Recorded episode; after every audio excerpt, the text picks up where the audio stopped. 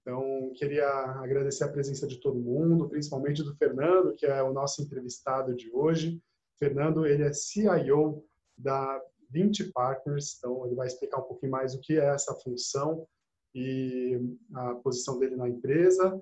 E para vocês saberem, a 20 é uma das maiores gestoras independentes do país. Ela tem mais de 40 bilhões de reais sob gestão, tem diversas áreas de atuação e o Fernando vai poder explicar um pouquinho mais para a gente sobre ela e também, finalmente, falar um pouco mais da área que ele cuida na 20, que é aquela parte mais ligada a ações, multimercados, parte mais de líquidos e tantas outras. É, embaixo do Fernando tem mais de 20 bilhões sob gestão, né, Fernando? É. Então, é bastante bom, coisa, né? Tudo ótimo, muito prazer. Bastante responsabilidade, né? Cuidar, na verdade, do dinheiro do, de terceiro, dos investidores, é uma função que exige bastante responsabilidade. Com certeza. É, então, Maurício, como você estava dizendo, a 20 é gestora, a gente atualmente está com 46 bi sobre gestão. Uh, nós, assim, diferente de algumas outras grandes gestoras, a gente trabalha com sete times de gestão, né? três ligados às áreas ilíquidas, que são fundos mais de longo prazo, a parte de investimento em private equity, infraestrutura é, e real estate, onde a gente tem alguns fundos imobiliários que até são conhecidos dos investidores. Sim, vários uma... deles a gente distribui na XP, o Private Equity, a gente participou do XP, Alternative Week, e veio o gestor é. também falar. Então, assim, a 20 está presente em praticamente todos os setores da economia e, e, e estilos de gestão, né? Acho que essa é uma, uma, uma, uma, característica que agrega muito na nossa gestão. E aí a gente tem contato realmente assim, real com o que está acontecendo na economia. A gente consegue ter noção é, em que preço estão sendo negociados as lajes comerciais, os balcões, os shoppings, o que está acontecendo de fato uh, com as empresas se durante a crise, por exemplo, foi fácil ou não elas tomarem dinheiro, aqueles empréstimos que o governo deu de subsídio, né? Porque a gente tem empresas do private que estavam atrás desse tipo de dinheiro, né? Então, isso ajuda, são informações que a gente acaba usando bastante quando a gente faz a gestão uh, das áreas que eu sou responsável, que são as áreas de renda variável, as áreas de multimercado e as áreas onde a gente faz gestão uh, de alguns mandatos para gerar ganhos acima da inflação, onde a gente tem o fundo de previdência, por exemplo, equilíbrio, valor, né? Então, é, acaba sendo bem interessante essa troca de informação entre as áreas. Legal. E a 20 já existe há quanto tempo, Fernando? E a 20 foi formada, legal. A 20, nós somos, nós somos formados, né, aqui, a empresa começou em setembro de 2009, então vai fazer 11 anos daqui a, fez 11 anos agora em setembro. Uh, apesar dela ser uma empresa de 11 anos, ela tem profissionais com experiência, né, os gestores, em geral, dos, dos, fundos, têm mais de 20 anos de experiência no mercado, então, se a gente somar a experiência aqui, a equipe toda é bastante assim, experiente. Uh, eu estou aqui desde maio de 2010, né, então, assim, já é bastante tempo também. A gente vem, em geral, nossos fundos têm um track record muito longo. Se você for olhar, é um track record longo. Sim, legal, obrigado. E eu acho que hoje a gente quer falar um pouquinho mais sobre essas estratégias mais líquidas que estão embaixo do seu guarda-chuva. Entre elas, o 20 Atlas, o 20 Multi-Estratégia, é um fundo que a gente trabalha bastante para aquele capital é, que ele precisa de um pouco mais de liquidez, e também o fundo de previdência, o 20 Equilíbrio. Então, queria te perguntar, Fernando, quais são os principais diferenciais da equipe e também das estratégias que vocês é, têm a expertise dentro desses fundos? Como você falou, Maurício, acho que nas áreas líquidas, atualmente a gente tem mais de 20 bi sob gestão, né? São depois ali perto de 24 bi sob gestão. É, e para fazer a gestão desse, desses recursos, a gente tem uma equipe assim, de gestores experientes, como eu falei, mas também de uma equipe de pesquisa muito sólida. Então, uma equipe econômica, a gente tem sete pessoas fazendo pesquisa econômica para acompanharem de perto o que está acontecendo com a inflação, com os juros, com a, o lado político, que atualmente está fazendo uma diferença grande, né, tanto no Brasil quanto no exterior. E uma equipe micro, né, que é a equipe que olha as companhias listadas na bolsa, com também sete pessoas olhando o que está acontecendo uh, na empresa A, na empresa B, na empresa C, para a gente poder tomar a melhor decisão de investimento. Né? Às vezes é melhor uh, investir na Vale em alguns momentos, outros é melhor aumentar a posição em Suzano e assim por diante. Tá? Essas 14 pessoas dão subsídio, na verdade, para o time de gestão, que também são mais ou menos ali oito pessoas. Tá?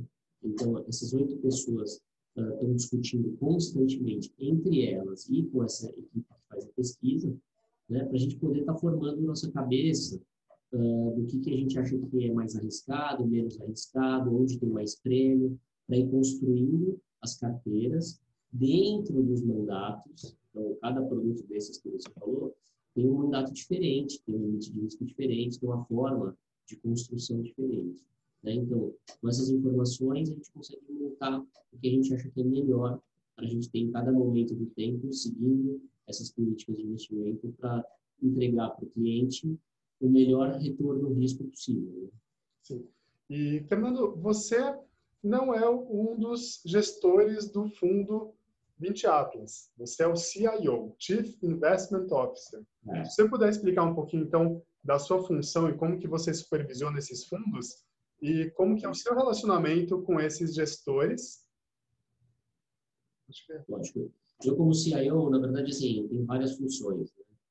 Né? É, uma das funções, na verdade, é escolher os gestores. Então, a primeira etapa, na verdade, é sempre estar escolhendo os gestores e definindo o que cada um desses gestores vai poder estar operando dentro do book individual que eles têm.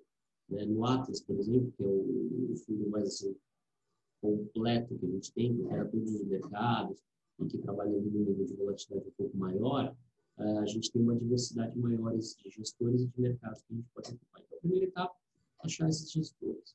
A segunda etapa, uh, na verdade, dá um limite de risco que é adequado para cada um deles, dependendo da forma como que eles trabalham e do mercado que eles trabalham. Então, isso também é importante, né? Porque, obviamente, a partir do sucesso vai estar ali esse gerenciamento do orçamento de risco que cada um dos gestores tem.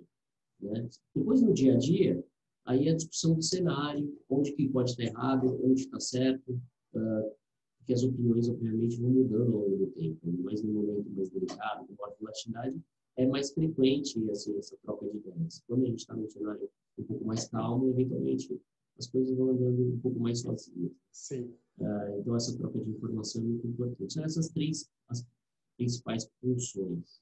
Inclusive, você estava me comentando antes da gente começar a entrevista que vocês têm seis gestores, cada um tem o seu orçamento de risco, ou seja, ele pode tomar, tomar suas próprias decisões com base nas estratégias em que ele tem uma expertise maior, isso dentro do fundo Atlas, ou seja, não existe somente um gestor que toma as decisões sozinho, e, e aqui você tem vários gestores.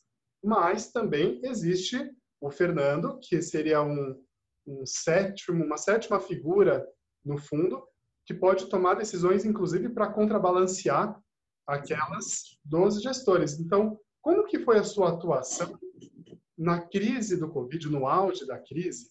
Como que isso ajudou também o fundo a performar bem naquele momento? E como que está sendo hoje em dia que a gente está passando por outras dificuldades? Então, é, além desses seis portfólios, né, desses books, de cada um dos seis gestores, a gente tem um sétimo book, que é o book onde a gente faz algumas operações de assimetria, incluindo operações de hedge. Né? Uh, em geral, a gente faz essas proteções pensando assim, no risco extremo. Né? Caso exista algum cenário de ruptura, o que a gente poderia ter dentro da carteira para proteger o investidor. E eu tenho sempre um olhar do cotista, né? o olhar de quem está olhando o todo, os seis books ao mesmo tempo, e que, que é a melhor proteção que a gente pode colocar lá, a partir das posições que a gente tem e dos preços do mercado. Não adianta também a gente achar que o melhor hedge é comprar dólar e, eventualmente, essa proteção está muito cara, ou o dólar já está muito alto. Né? Naquele momento, uh, realmente o mercado vinha de um ciclo assim, muito bom, uma euforia muito grande que teve em dezembro e janeiro, principalmente por conta da expectativa de crescimento, né? a gente tinha uma expectativa de crescimento muito alta durante ano, e teve também o fim da guerra comercial, na verdade, a assinatura do tratado da fase 1 do acordo comercial entre China e Estados Unidos, que deu um ânimo no mercado. Quando a gente entrou em janeiro, a gente entrou assim, com bastante posição, apontando para uma direção mais favorável, né? só que os dados começaram a desapontar. E naquele momento o dólar ainda estava 4,40. A gente achou que tinha algumas estratégias com dólar que a gente podia fazer, que iam proteger bem a nossa carteira, se tivesse algum movimento de estresse. Quando veio a questão do Covid, essas proteções no dólar, quer dizer, o dólar disparou, então essa proteção trouxe bastante dinheiro para o fundo, a gente também tinha outras proteções, várias proteções que a gente ganhou uma queda muito forte do Bovespa e muito forte do S&P, as quedas foram muito fortes, principalmente em março. Então, esse book de assimetria acabou gerando alguns ganhos, né? que conforme os gestores foram reduzindo as posições por conta da questão nossa de controle de risco, uma vez que eles têm um limite de risco, eles têm um controle muito estrito do que eles podem fazer, eles não podem sair dessa faixa de risco. Então, conforme eles tiveram que reduzir as posições, esse book gerou ganhos que contrabalancearam as perdas que eventualmente a gente teria tido em bolsa, teria tido no mercado de juros e assim por diante. Então, isso fez a gente passar muito bem por aquele momento de estresse né, de fevereiro e março. O que eu costumo falar, Maurício, que eu acho que é o mais importante é uh, quando um investidor investe com a gente no Atlas, ele aceitou investir no fundo que tem uma volatilidade ali ao redor de 6% ao ano. Tá? Porque é ali que a gente se propõe a ficar. Quando a gente importante... fala de volatilidade de 6% ao ano, significa, é, com base no CDI, você poder ganhar até, 6, na média, né? até uns 6% é, para cima, mas ali, cair uns 6%. Você vai, né? você vai oscilar ali entre CDI mais 6 e CDI menos 6. Vai ficar essa, esse range. Né? Agora, o mais importante é o investidor saber, olha, eu, tudo bem, eu aceitei correr 6, então eventualmente o fundo vai dar 10, 8 de retorno, né? pode dar menos 3, menos 4. Eu aceitei ficar nesse range, mas a gente não quer dar nenhum susto no cliente, ou seja, a gente não quer em nenhum momento que ele durma achando que investiu no fundo com volatilidade de 6 e ele acorde no outro dia e vai ver que a volatilidade foi para 15.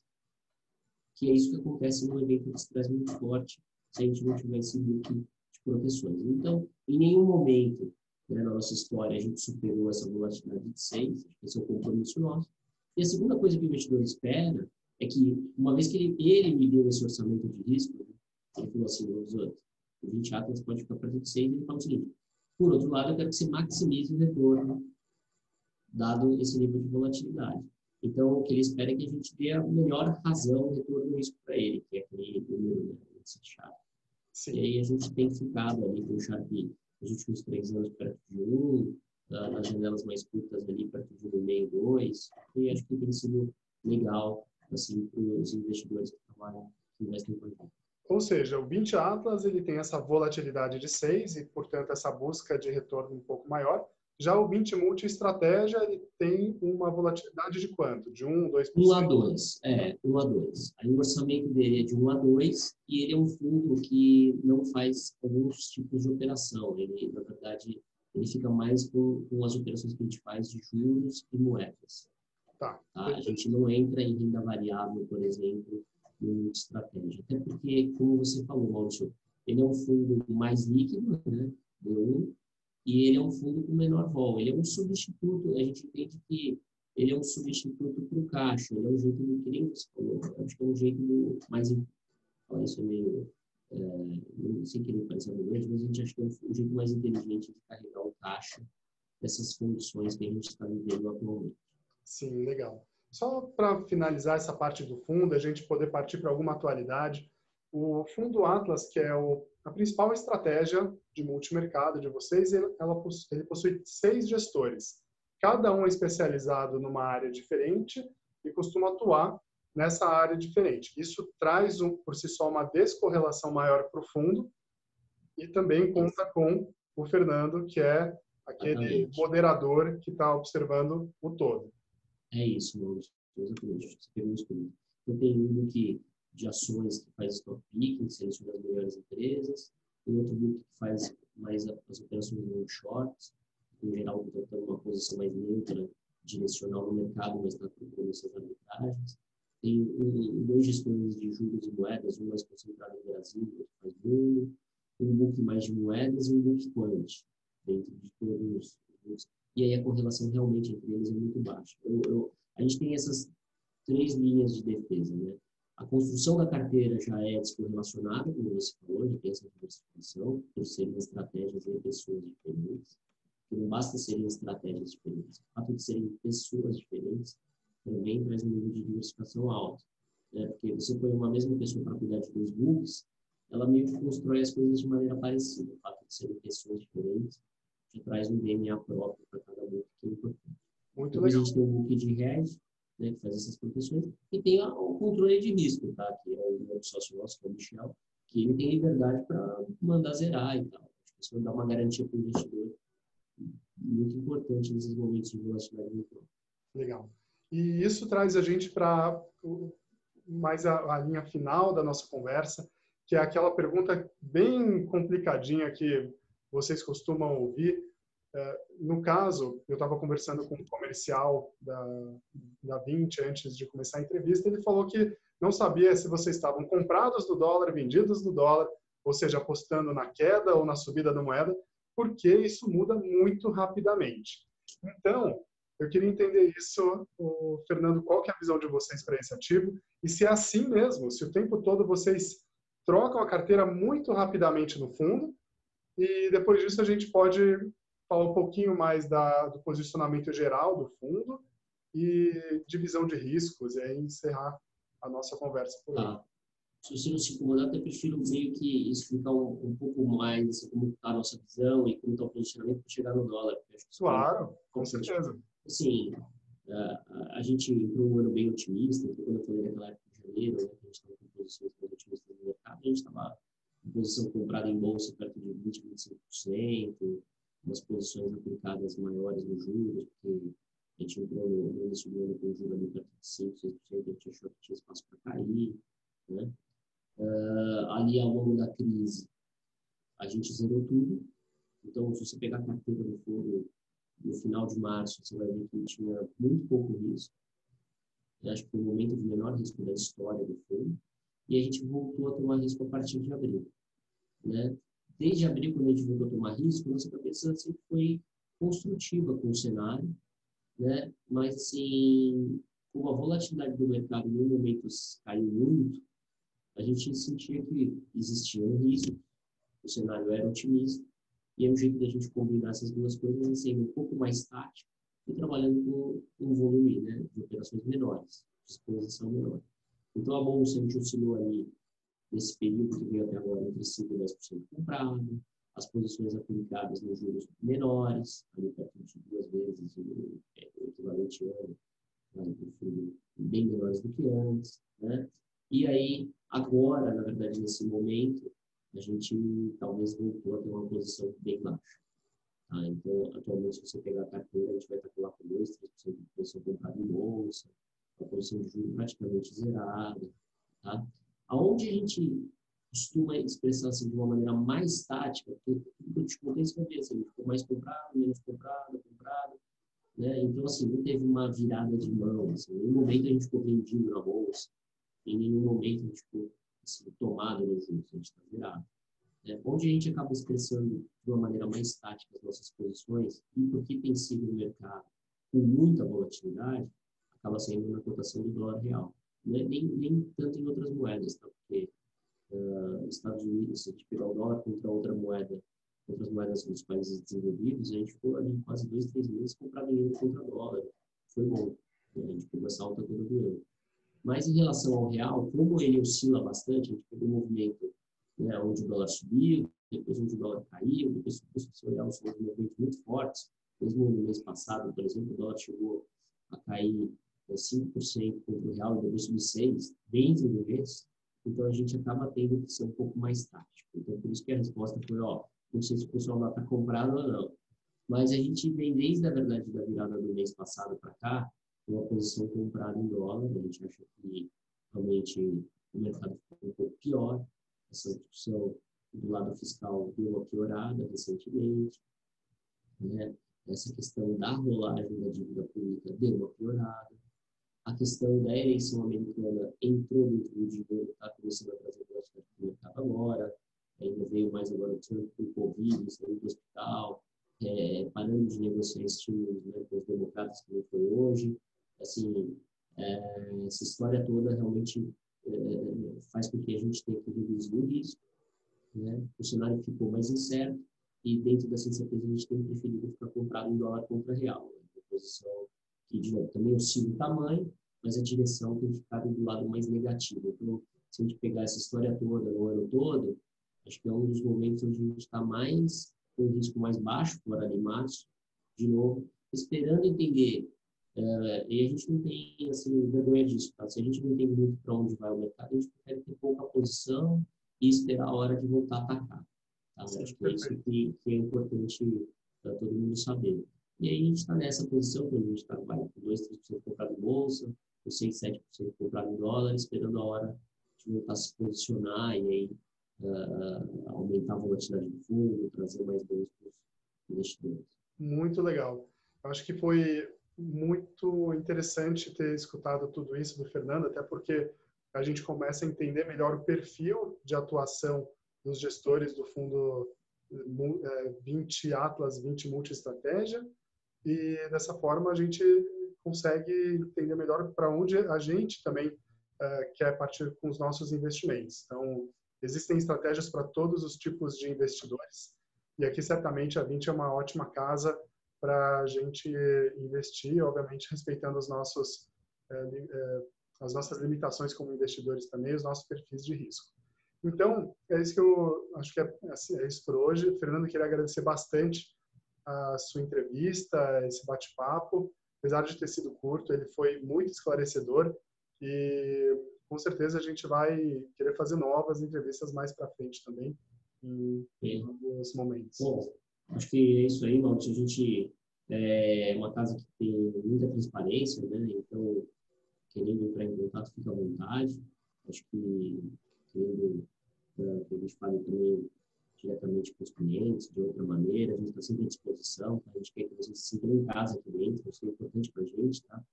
é, porque essa questão de transparência acho que é um outro jeito da gente é, mitigar riscos. Né? A gente gosta de falar o que a gente está fazendo, como a gente faz, para todo mundo ter bastante consciência. E aí é, é uma relação que consegue funcionar por longo prazo, que eu acho que é importante nesse mundo que a gente está, para todo mundo assim, ganhar dinheiro. A gente pensar muito no curto prazo, vai ficar mais difícil. É, certamente. Então é isso. Muito obrigado. Se você curtiu esse vídeo, então, não esqueça de dar um like nas nossas mídias sociais, no Instagram, no Face, no YouTube. A gente vai divulgar também em formato de podcast, então é, estão todos convidados a acompanhar mais o no nosso canal de entrevistas. E é isso. Muito obrigado, Fernando, e obrigado a todos que assistiram. Música